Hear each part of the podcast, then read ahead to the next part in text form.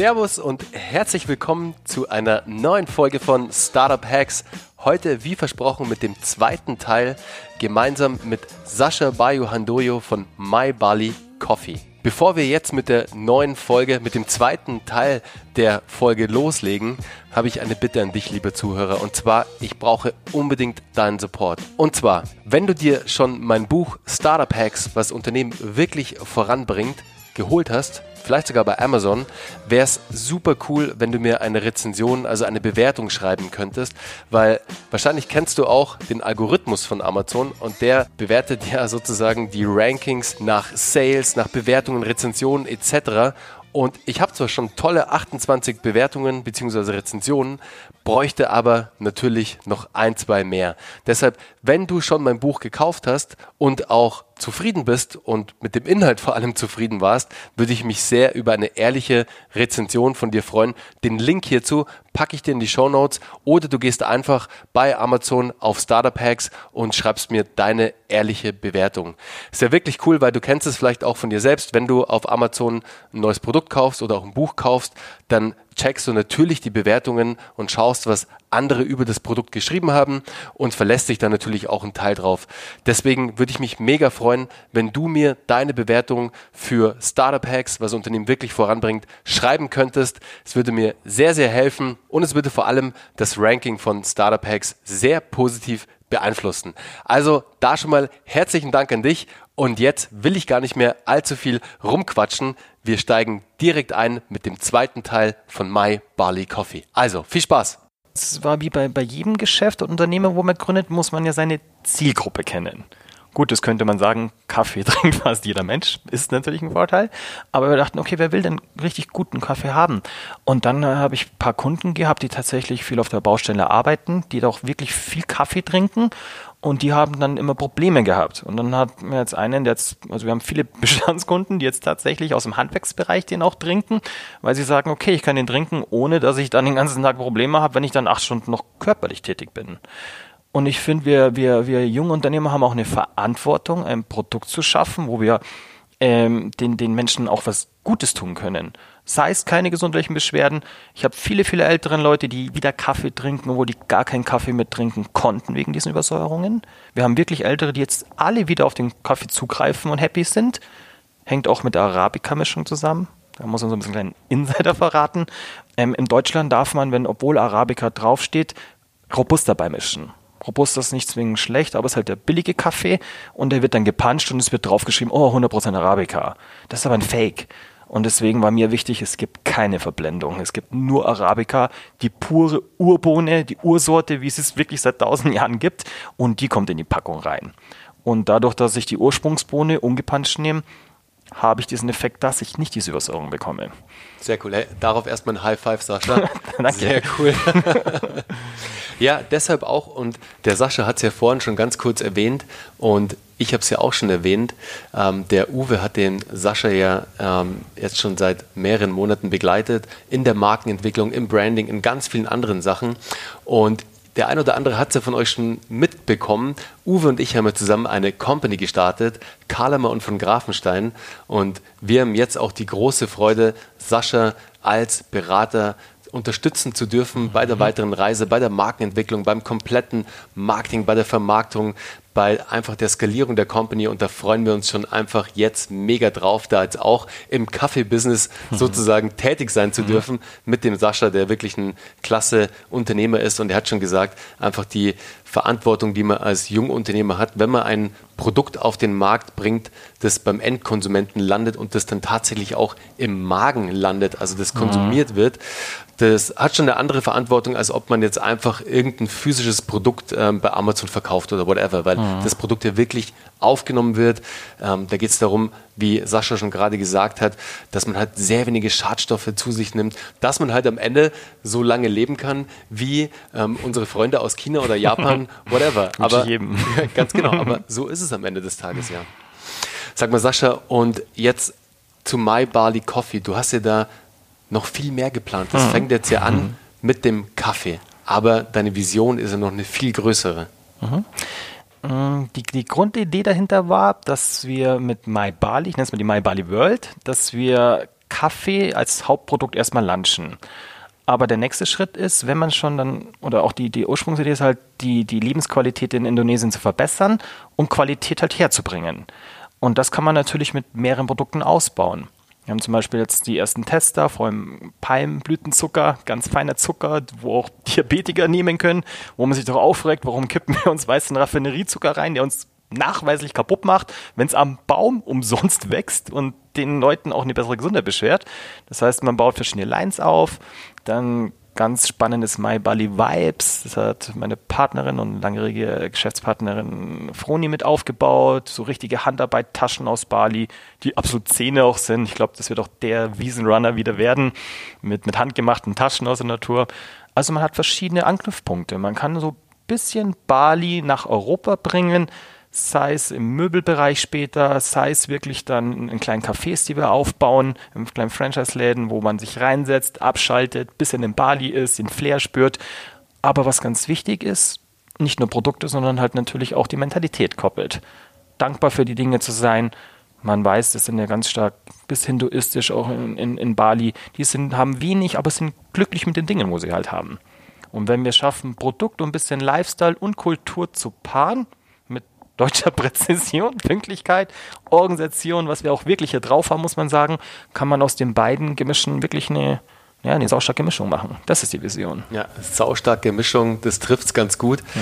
Vor allem, was ich einfach bei dir so spannend finde, Sascha, ist halt einfach, dass du das Unternehmertum im Blut hast. Ich meine, du hast es von deinem Papa, von deiner ganzen Familie ja. mitbekommen und auch alles. Du hast es vorhin so by the way erwähnt, aber so einer deiner größten Assets ist natürlich, dass du sozusagen diese ganzen Rohstoffe hm.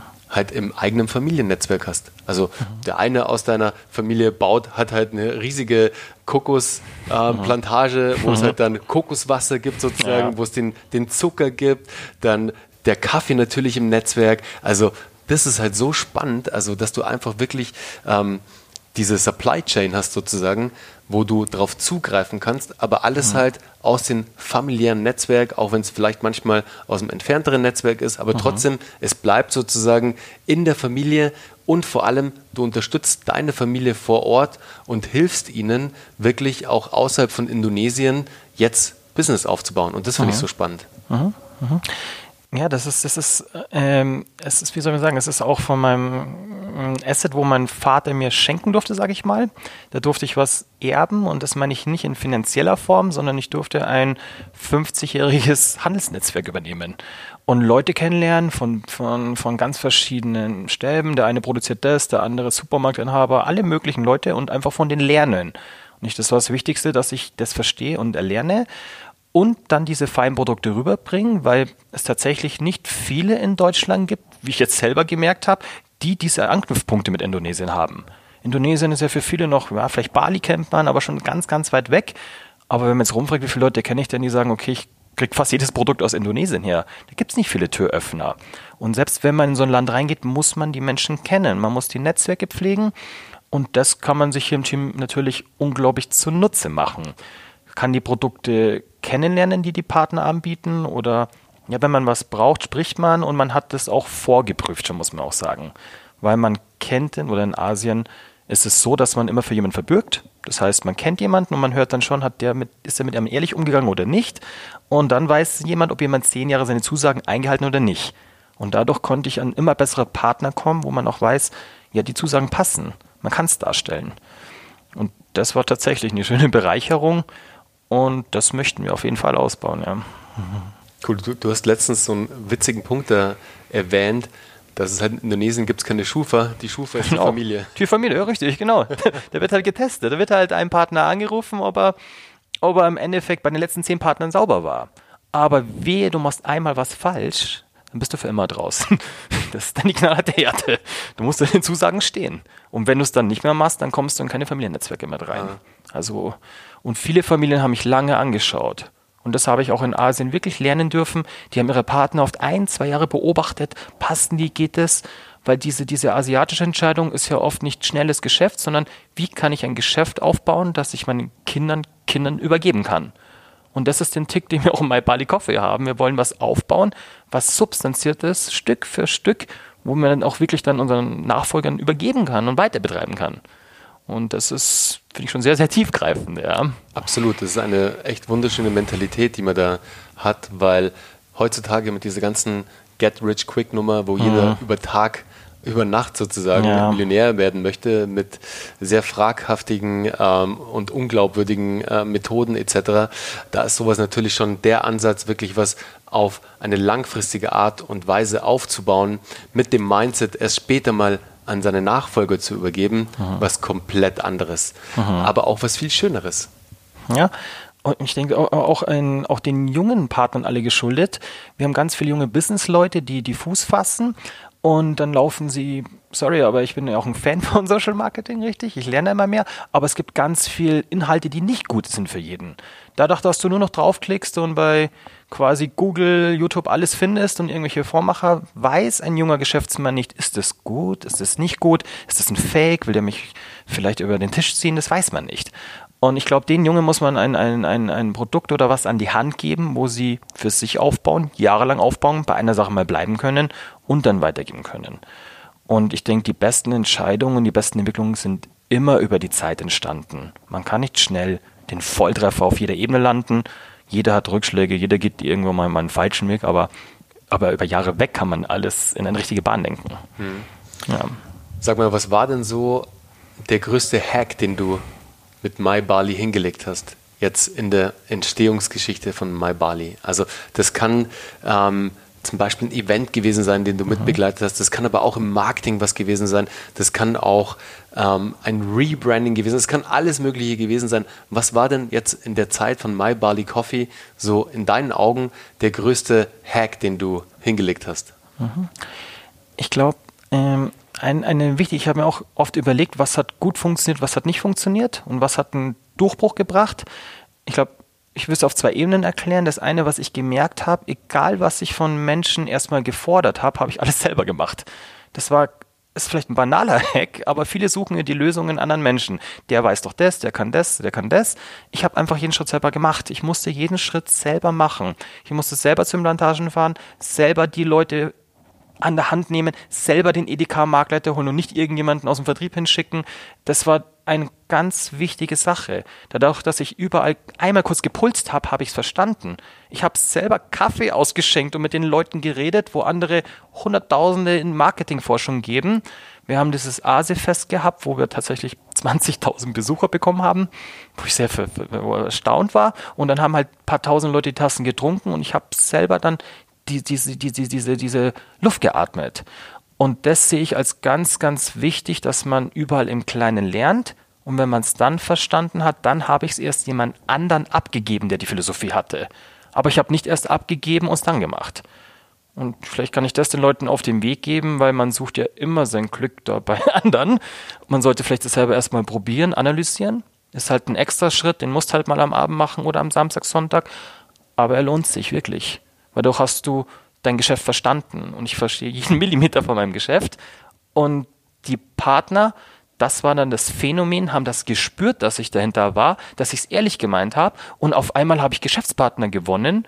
Das ist die zweite Ebene, die ich meine. Ich habe unglaubliche Leute dadurch angezogen. Ich habe dich kennengelernt, ich habe Uwe kennengelernt, ich habe tolle Menschen kennengelernt, wo ich, wo ich Spaß habe, Montag reinzugehen, auch glücklich sein kann und die an diese Visionen geglaubt haben, weil die, glaube ich, diese Ehrlichkeit einfach gespürt haben.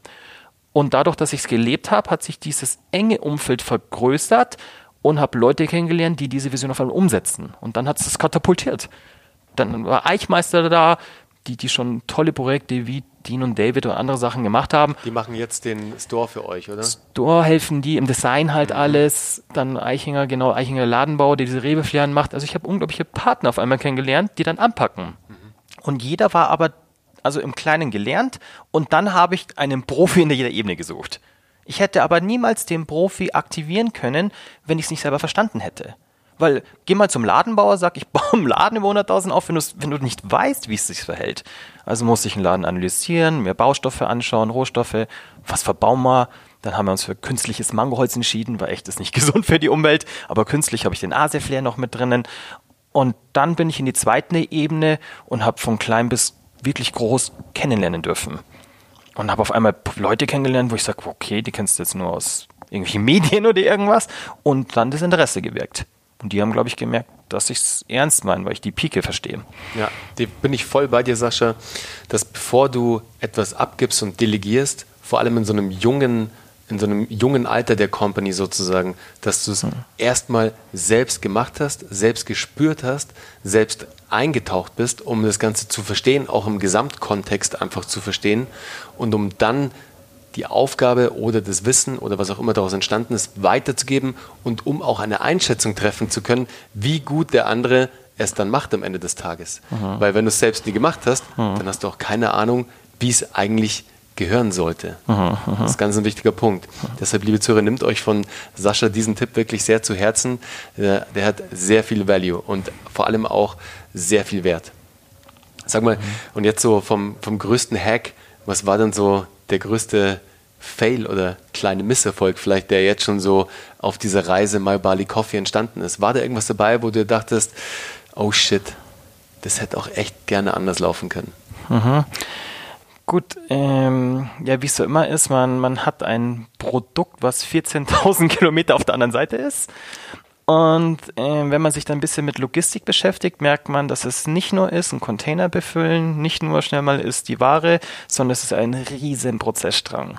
Also einfach zu sagen, okay, ich hole jetzt einen Kaffee her, geht mit einem Kilo im Flieger, ja, dann habe ich es da. Aber zu sagen, ich hole meinen Container her, das war heftig. Da haben wir uns am Anfang die Zähne ausgebissen. Und da hatten wir auch eine Phase, also man muss so erklären, wir haben Vertriebsteams gehabt, die verkaufen und du musst die Produkte nachliefern. Und jetzt musst du die Kette pünktlich erfüllen, dass der Container 14.000 Kilometer vielleicht mit durch einen Sturm nach Deutschland kommt. Wir können jetzt ja leider halt auch nicht wie ein Großkonzern für hunderte, tausende Euros mehr Container kaufen. Wir sind halt abhängig von jeder Lieferung zu Lieferung und es wächst dynamisch. Immer, dass man immer mehr nachbestellen kann. Und das war natürlich ein Problem, weil wir dann gelernt haben, wow, der Indonesier verpackt anders, hat andere Paletten auf einmal, dann lag die Ware nochmal eine Woche mit der allerersten Bestellung rum. Jetzt haben wir es zum Glück perfektioniert, aber das war halt wirklich ein Problem, weil wir wussten noch nicht, dass es so lange dauern kann, dass die Grünbehörde in die Qualitätskontrolle kommt, die Qualitätskontrolle zum Container, dann bis hin zum Containerhafen mit der richtigen Mannschaft, bis hin nach Hamburg. Das haben wir am Anfang ein bisschen unterschätzt. Und da musst du erstmal wirklich erstmal das Rad drehen, um es verstehen zu können. Weil selbst Spedition ist nicht Spedition. Und dann darf man nicht vergessen, dann hast du die Ware da und dann klingelt der Zoll. Und der will dann nochmal ein paar tausende Euros von dir und nicht wenig, weil das musst du alles vorstrecken. Alles. Und bis du den Container dann hier hast, dann bist du leider halt schon wirklich im sechsstelligen Bereich. Ja, du, und da kann ich auch ein Liedchen davon War halt schon heavy.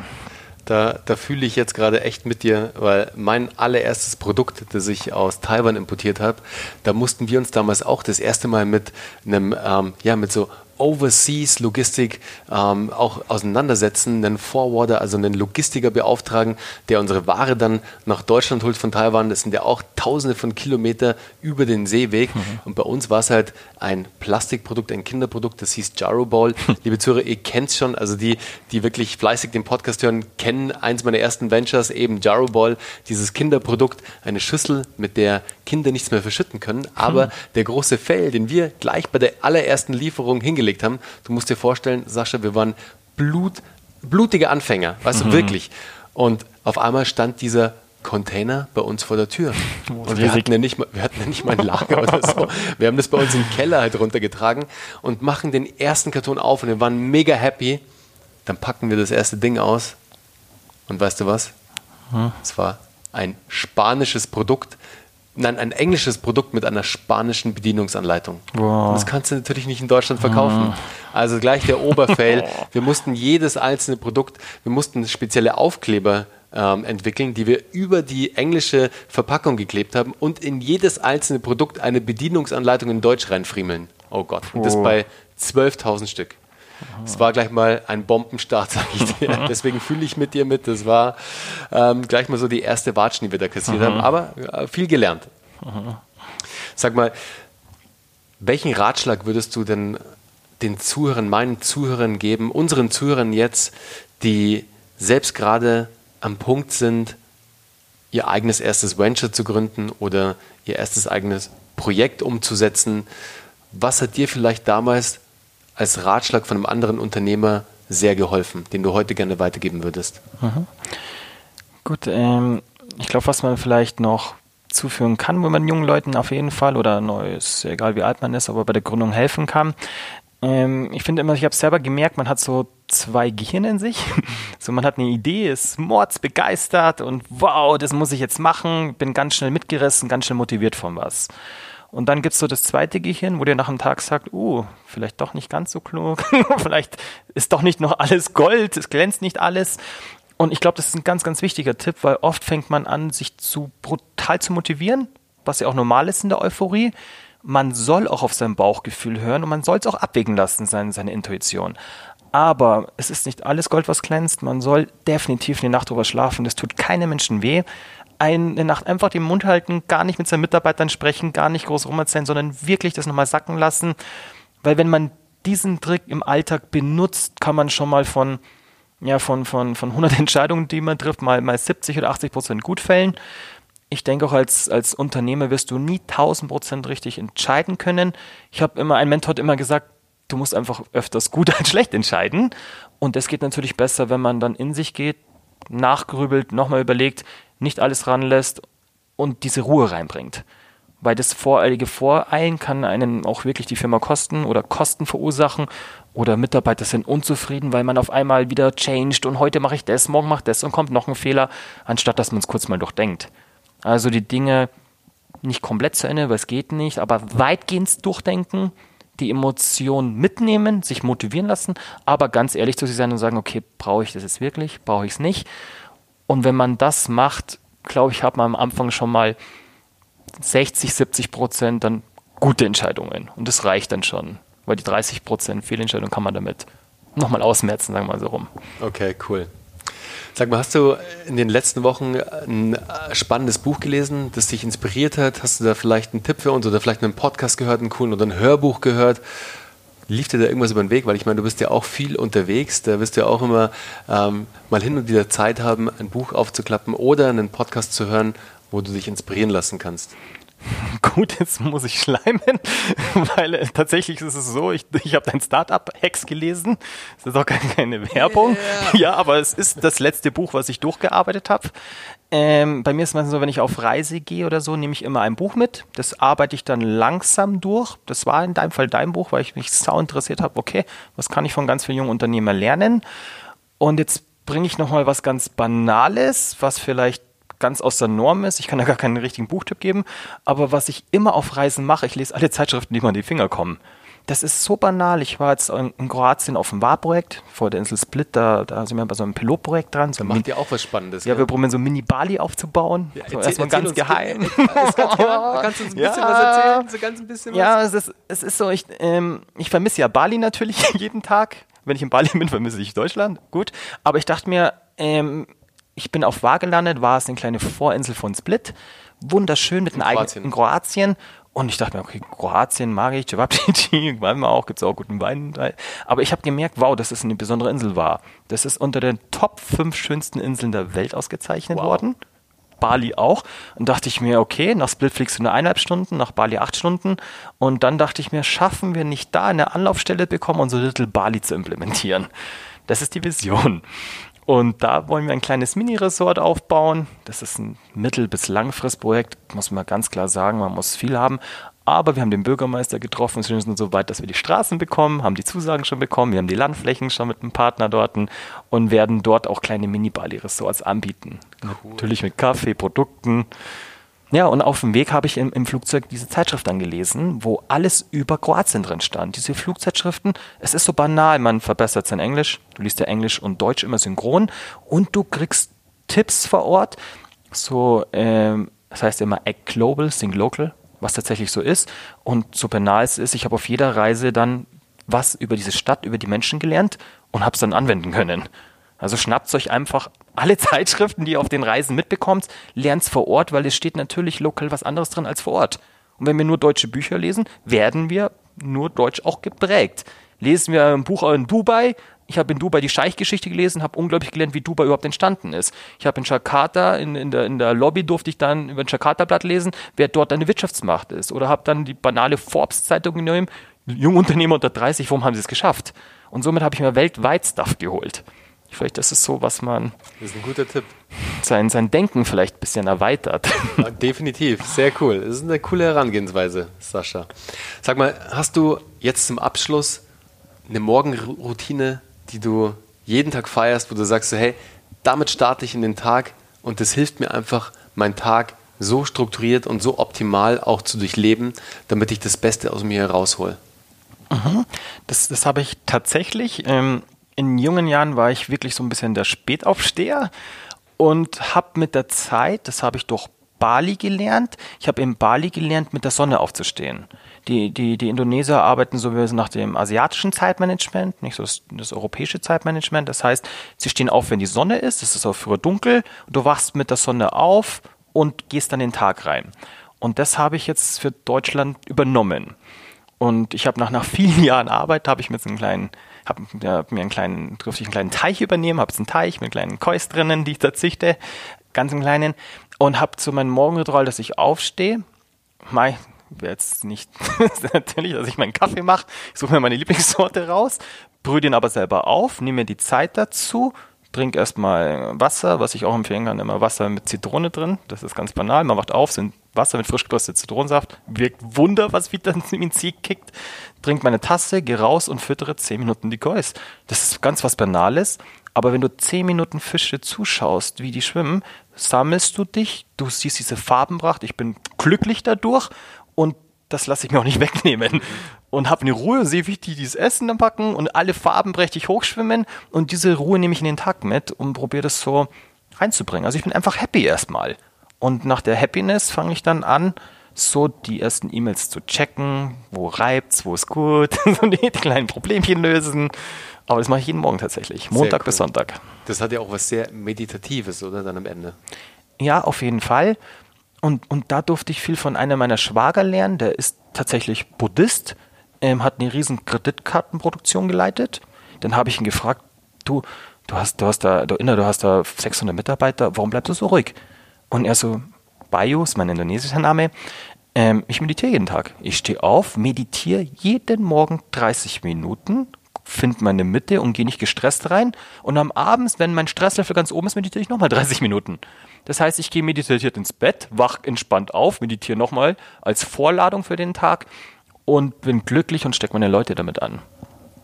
Also, da habe ich nur geschluckt, weil, auch wenn es klingt, aber man muss erstmal eine Stunde meditieren. Das ist schon anspruchsvoll, wenn man es nicht gewohnt ist. Gerade in unserem so Alltagshektik. Ja, aber ich kann es jedem nur empfehlen, weil man findet zu sich und man trifft die besten Entscheidungen, weil man trifft Entscheidungen aus der Mitte. Ja, sehr cool. Du siehst, Sascha, das seht ihr jetzt leider nicht, liebe Zuhörer, aber ich habe ein riesiges Smile auf den Lippen, weil das, was Sascha dann natürlich jetzt gesagt hat, was er auch von seinem Schwager hat, die Meditation ist natürlich einfach was, das groundet dich perfekt. Und ja, das zieht Zeit von deinem Tag, aber es gibt dir auch extrem viel. Und es hilft dir vor allem weiter, wie es Sascha auch gerade gesagt hat, es groundet dich und es bringt dich selbst in die Mitte und schafft es am Ende, dass du bessere Entscheidungen triffst. Und ich glaube, das ist ein super Ende. Mit dem enden wir jetzt auch den Podcast. Und Sascha, ich kann es dir nur sagen, ich freue mich so extrem auf alles, was kommt. Es ja. wird so ein cooles Projekt. Jetzt fliegen wir erstmal, und das darf ich ja, glaube ich, verraten, erstmal nach Bali zusammen. Genau, zur Erntezeit. Ganz genau, zur Erntezeit. Perfekt. Und schauen uns das auch mal alles vor Ort und lernen vor allem auch die Familien kennen, mhm. weil, wie du es ja gesagt hast, das ist jetzt erstmal sehr wichtig, da auch natürlich ins Netzwerk reinzukommen mhm. und quasi die familiäre Schufa mit einem Haken hinten dran mhm. ähm, ähm, abzuhaken. Und da freuen Uwe und ich uns jetzt extrem drauf. Das wird sehr cool. Das wird ein super Projekt und wir haben mega Bock drauf, da jetzt einfach was zu bewegen im Kaffeebereich mhm. und die großen Player vor allem anzugreifen. Mhm. Und da geht es jetzt rund. Und ihr, liebe Zuhörer, wie immer, ich packe euch alle Infos in die Show Notes zu My Barley Coffee, zu unserem neuen Herzensprojekt. Da werdet ihr alles drüber erfahren und vielleicht kann ich den Sascha ja auch noch so einen kleinen Couponcode rauskitzeln mhm. für eure Erstbestellung. Da lacht er jetzt gerade, müssen wir mal gucken. Den bekommen wir hin. Da, sehr gut. Also da schaffen wir auf jeden Fall was, dass ihr euch das Produkt auch mal anschauen könnt, dass ihr es mal testen könnt und dass ihr einfach diesen starken Bali-Flair euch einfach nach Hause holen könnt und ihr werdet sehen, der Kaffee schmeckt wirklich einfach nur saulecker. In diesem Sinne, Sascha, herzlichen Dank für deine Zeit, für das coole Interview. Ich freue mich jetzt auf die nächsten Steps mhm. und ich würde sagen, Ciao. Ciao. Danke, Bernhard. Wie versprochen bekommt ihr jetzt natürlich den Gutscheincode für eure erste Bestellung bei My Barley Coffee. Ihr wisst ja, ich versuche immer für euch einen guten Deal rauszuhandeln und da konnten wir es jetzt schaffen. Und zwar mit dem Code Startup Hacks 15 erhaltet ihr 15% Rabatt bei eurer ersten Bestellung bei My Barley Coffee. Den Link zu My Barley Coffee findet ihr in den Show Notes oder ihr geht einfach auf mybarley-coffee coffee.de und könnt da eure erste Bestellung tätigen. Könnt auch noch mehr über Sascha erfahren. Der hat da seine persönliche Story geteilt, wie er überhaupt zu MyBali kam etc. und findet noch viele weitere Hintergrundinformationen zum indonesischen Kaffee. Wenn euch die Folge heute gefallen hat, würde ich mich extrem über eine Bewertung bei iTunes oder bei der Podcast-Provider-Plattform deiner Wahl freuen. Idealerweise eine 5-Sterne-Rezension mit deiner ehrlichen Meinung. Da wäre ich dir sehr dankbar und du weißt ja, ähnlich wie bei Amazon ist das ganze Thema Bewertung sehr, sehr wichtig, vor allem auch für neue Zuhörer und auch für das Ranking. Deshalb würdest du mir da an der Stelle sehr, sehr helfen. Also ich freue mich sehr über deine Bewertung und wir sehen uns bei der nächsten Folge von Startup Hacks. Also mach's gut. Ciao.